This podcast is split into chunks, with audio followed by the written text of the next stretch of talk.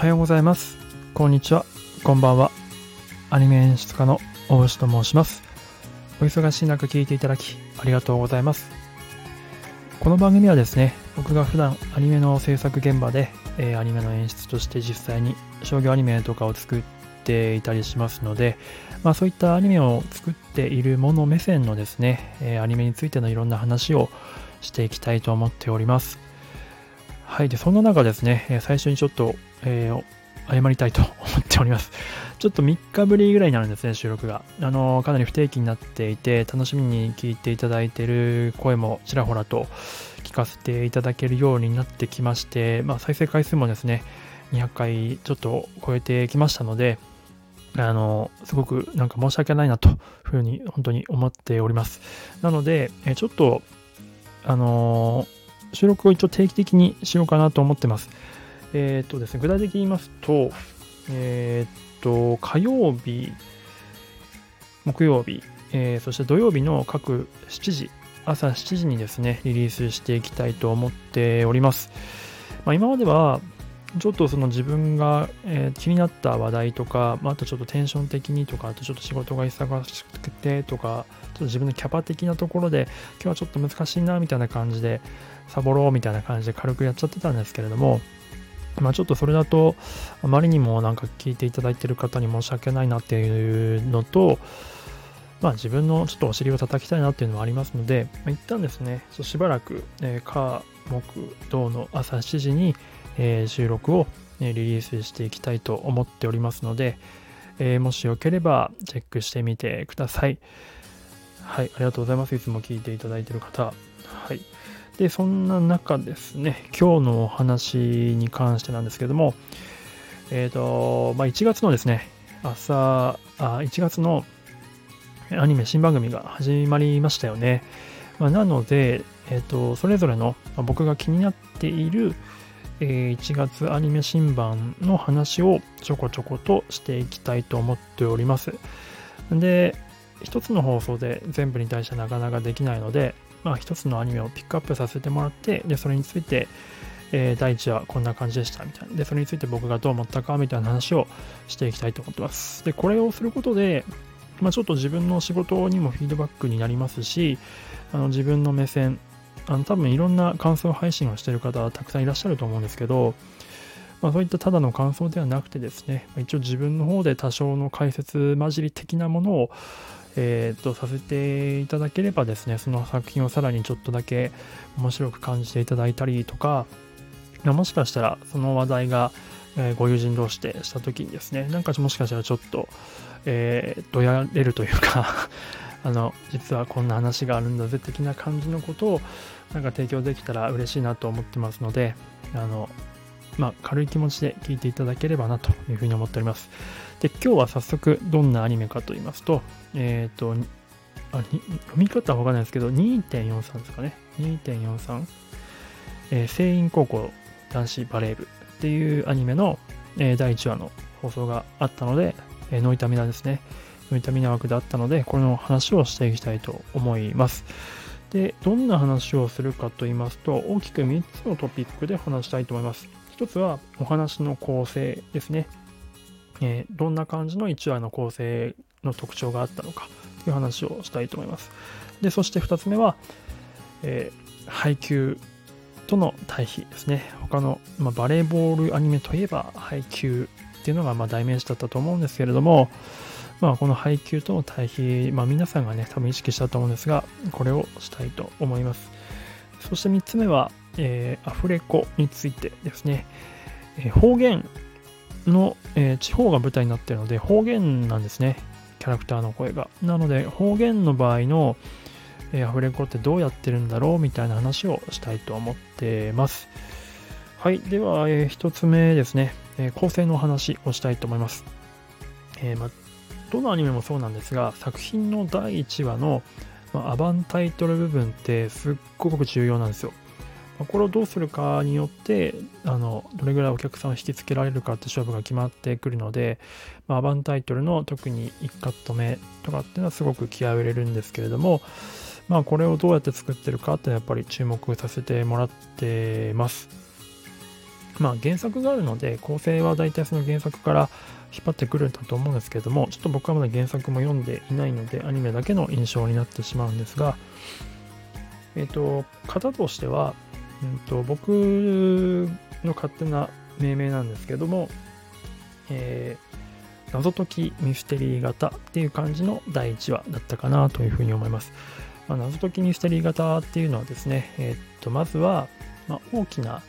まあ、クエスチョンを冒頭で視聴者の方に抱かせて、ま、インパクトとあのクエスチョンですね。で、それについて、その、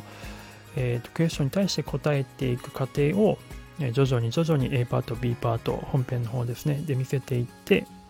で最後にその答えをバーンと見せて、その答えが何でそうなったのかみたいなところを、もう一回多分次の第2話で明かしていくみたいな、えー、感じの引きを作るって感じの構成になっていました。あの、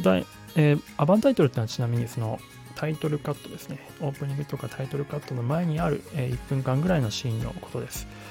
でここはあの過去のシーンですね。過去のシーンを描いていて、過去にこんなことがありました。で、そして、その過去にこんなインパクトのあることがあったっぽいけど、それが実際具体的にどんな大事件だったんだろうってことは明かさずに、えー、オープニングでに移ってですね。で、オープニング明けのカットは、時間が飛んで、えっ、と、まあ、舞台も移って、えっ、と、現代の、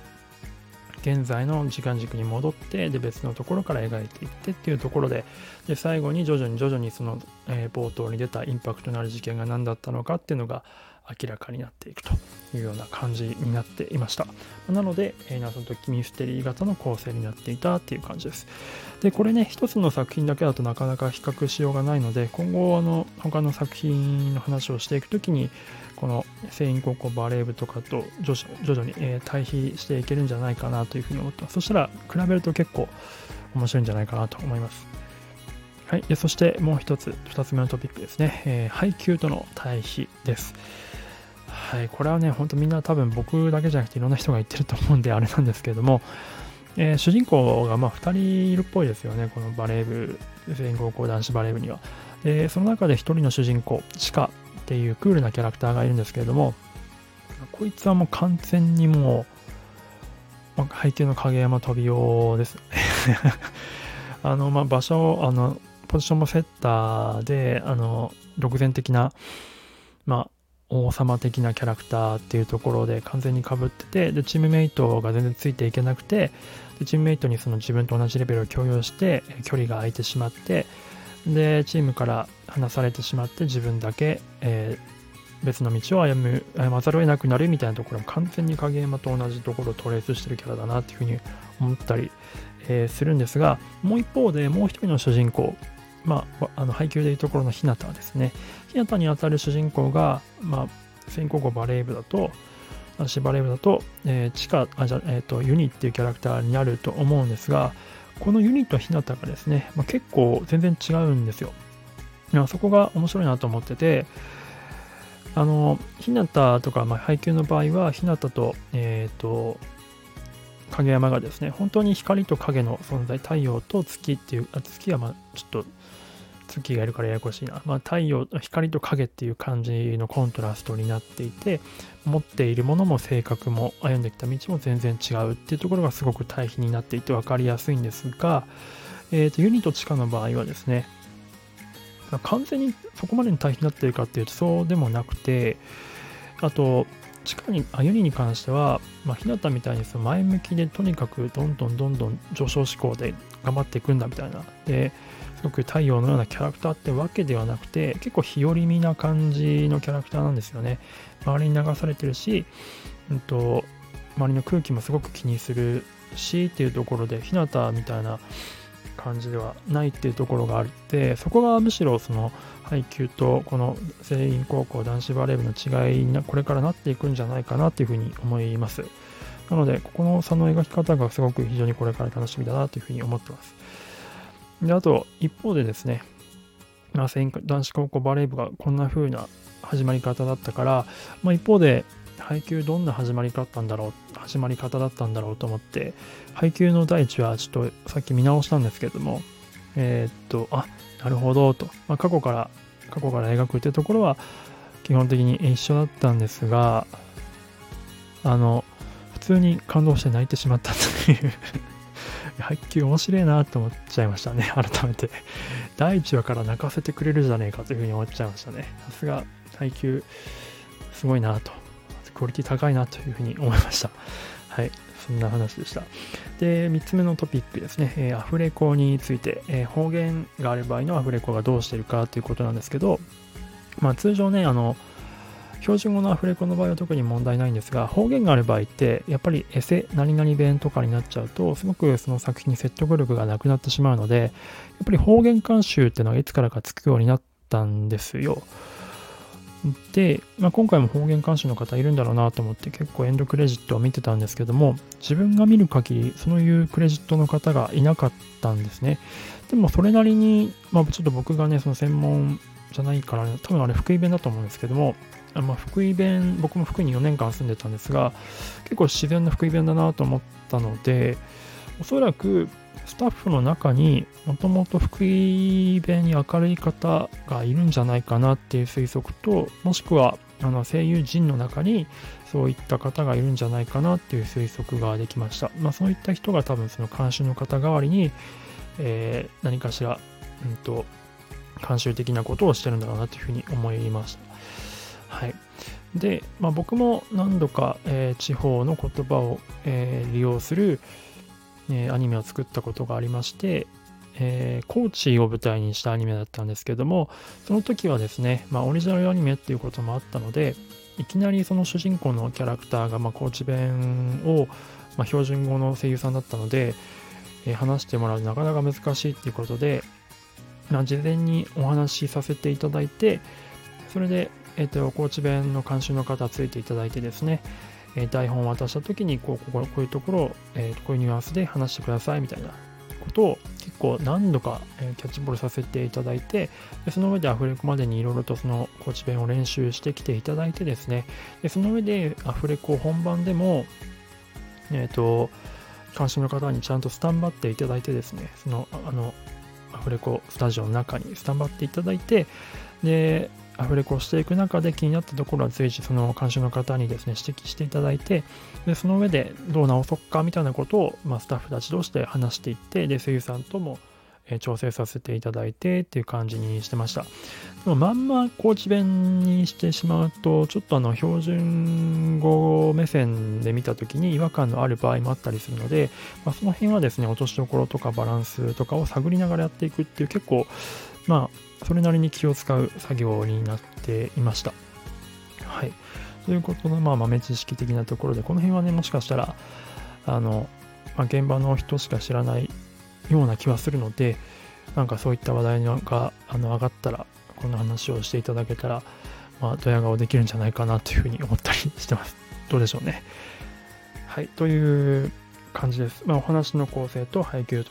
そしてアフレコの方言の場合のアフレコの仕方についてお話しさせていただきました。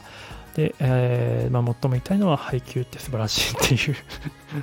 なぜ全高校の、全高校男子バレー部の話をして、配給の話をしてるかわかんないですけど、配給いいなっていうふうに思いましたね。ちなみに僕はあの配給とは全く基本的には関係ないです。あの知り合いがね、やったりとかしてますけども、僕自体は配給と一切関係ないです。ただの一番ですね。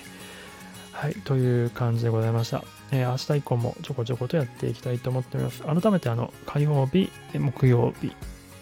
そして土曜日の朝7時に、えー、収録をリリースさせていただき、えー、リリースさし,、えー、していきたいと思っております。もしよければ聞いてみてください。であとあの質問とか意見、リクエストとかっていうのを、えー、いただけるような Google フォームを概要欄とかトップページの方に、え、載せていますので、もしこんな作品、えー、やってほしいとか、このこの辺が面白かったとか、この辺ちょっと分かりづらかったとかあれば、えー、コメントいただければ幸いです。では、最後まで聞いていただいてありがとうございました。ではまた。